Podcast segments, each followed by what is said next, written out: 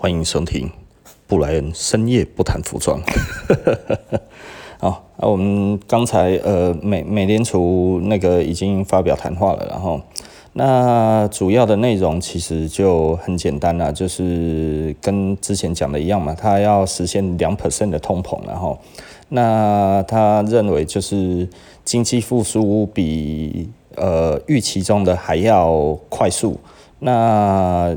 期望这一波的疫情呢，可以受到控制嘛？哈，那目前在呃寻求的是跟疫疫情呃达成一个嗯合作的方式，不是合作的方式，就是呃在疫情的期间呢，可以找到一个有效的经济活动的方式，然后那现在就是在学习这个东西嘛。嗯、我家的狗跑到跑跑到我我我旁边来哈，一直。叫我要摸它，嗯，现在两只手抓住我的手，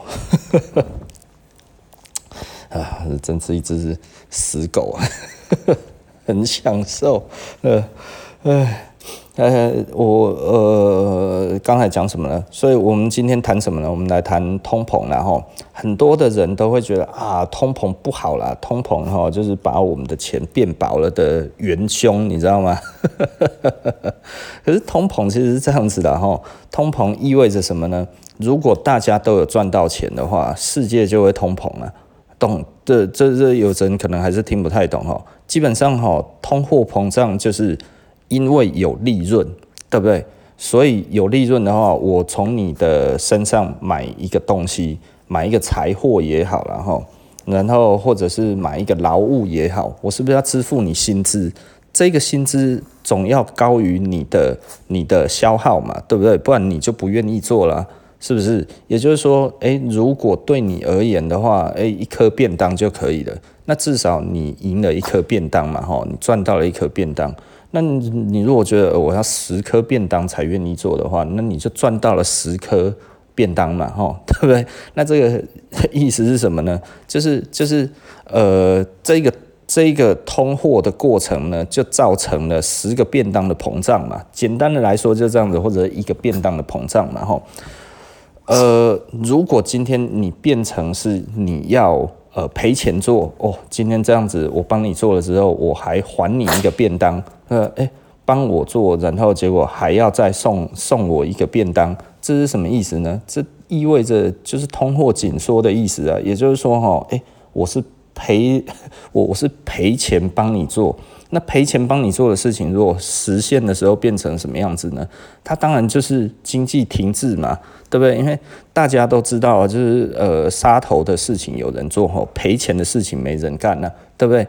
你如果希望这一个产业好，而你又不希望人家赚钱的话，那这意味着这个产业终将要走向死亡嘛，对不对？那如果你觉得哦通货膨胀不好，那你希望通货紧缩，那其实就会代表呃。嗯，你你的钱都会终将变成废纸啊！你想要的钱最后一点价值都没有，因为为什么？因为通货紧缩嘛，对，懂这个意思吧？哈，那所以为什么美国必须要想办法去加强通货膨胀这件事情？因为它就意味着这个经济活动还能不能再继续嘛？如果通货紧缩下去，一定有更多的公司倒闭，然后有。哦，这家这只狗不知道在舔什么，你知道好恶心哦！现在已经我整只手都是狗的口水了，它还在舔呢。哎，你干嘛啦？啊？哦，哎，它没有要停哎，哎，怎么会这样子？这是有没有狗？有有没有什么狗的那个那个？哎，这是哎你，它没有这样子过哎哎，怎么了？Q，你干嘛？啊有这么香吗？哦，超恶的，很臭哎！你该不，你该不会吃的什么东西吧？哦，啊，我先处理一下我家的狗好了，我先把它抓下去沙发，哎，下去下去下去，不要再上来了。哦，我现在整只手都是狗的口水，我等一下要去洗手了。哦，所以呢，呃，通货膨胀其实是非常重要的。就像安倍那个时候，其实也是很怕那个安倍三支箭，其实其中一支就是通货要膨胀嘛，吼。那呃，美美国联准会现在这样子的意思，也就是说，吼，诶，通货它的通货膨胀，吼，实现的目标希望是两 percent，但是它也不希望过高了，吼，因为就像我们讲的，通货膨胀过高的话，通常并不是意味着每一个人都赚到钱，而是少数人赚到很多钱，然后，因为 整个经济的活动不可能它是一个很迅速，它不是洪水，你知道吗？它其实是一个呃。慢慢点滴这样子滴进去的哈，所以呃，简单的来说，它的速度越快的话哈，到底层的速度越快的话，当然经济复苏的力道就越大了。那相反的呢，如果只在意通膨的话，就诶、我有通膨哦，通膨有起来，就最下面的人一样在承受通缩的感觉，但是呢，上面的人探个有 C C，那那那那就不对了嘛。对不对？哦，所以所以呃。我我我只能说哈，政府哈可以做很多的措施，但是这一个措施如果以社会偏社会主义的做法的话，就是要让每一个人雨露均沾嘛哈。那如果通货啊，如果资本主义有一些国家是比较智障一点，他比较不会弄东西的话，我就追求数字，我给你看数字嘛，对不对？啊，数字的话你看了无感，但是我有做到啊啊，所以他把那一些钱其实分给一些资本家的话，让他们在短期之内去实现比较大的，嗯，不能说，也许是一种剥削吧，你知道吗？因为底层还在通缩嘛，所以哈，我去大买通缩财，对不对？然后 去去增加我的资产。然后大买通缩的财财财那个财货劳务之后，诶，他是不是可以快速的累积更多的资本出来？呃，因为他其实是拿到了补助的钱，然后去剥削更多的人，然后来做他自己的那样子。可是拿到的钱的人很少，但是数量很多，他其实可以赚大钱，而且赚超级无敌大钱了。但是相对的，如果拿到的钱很多人的话，简单的来说，然后如果我们现在哈政府就是说哈，诶，每一个人都可以贷一百万，对不对？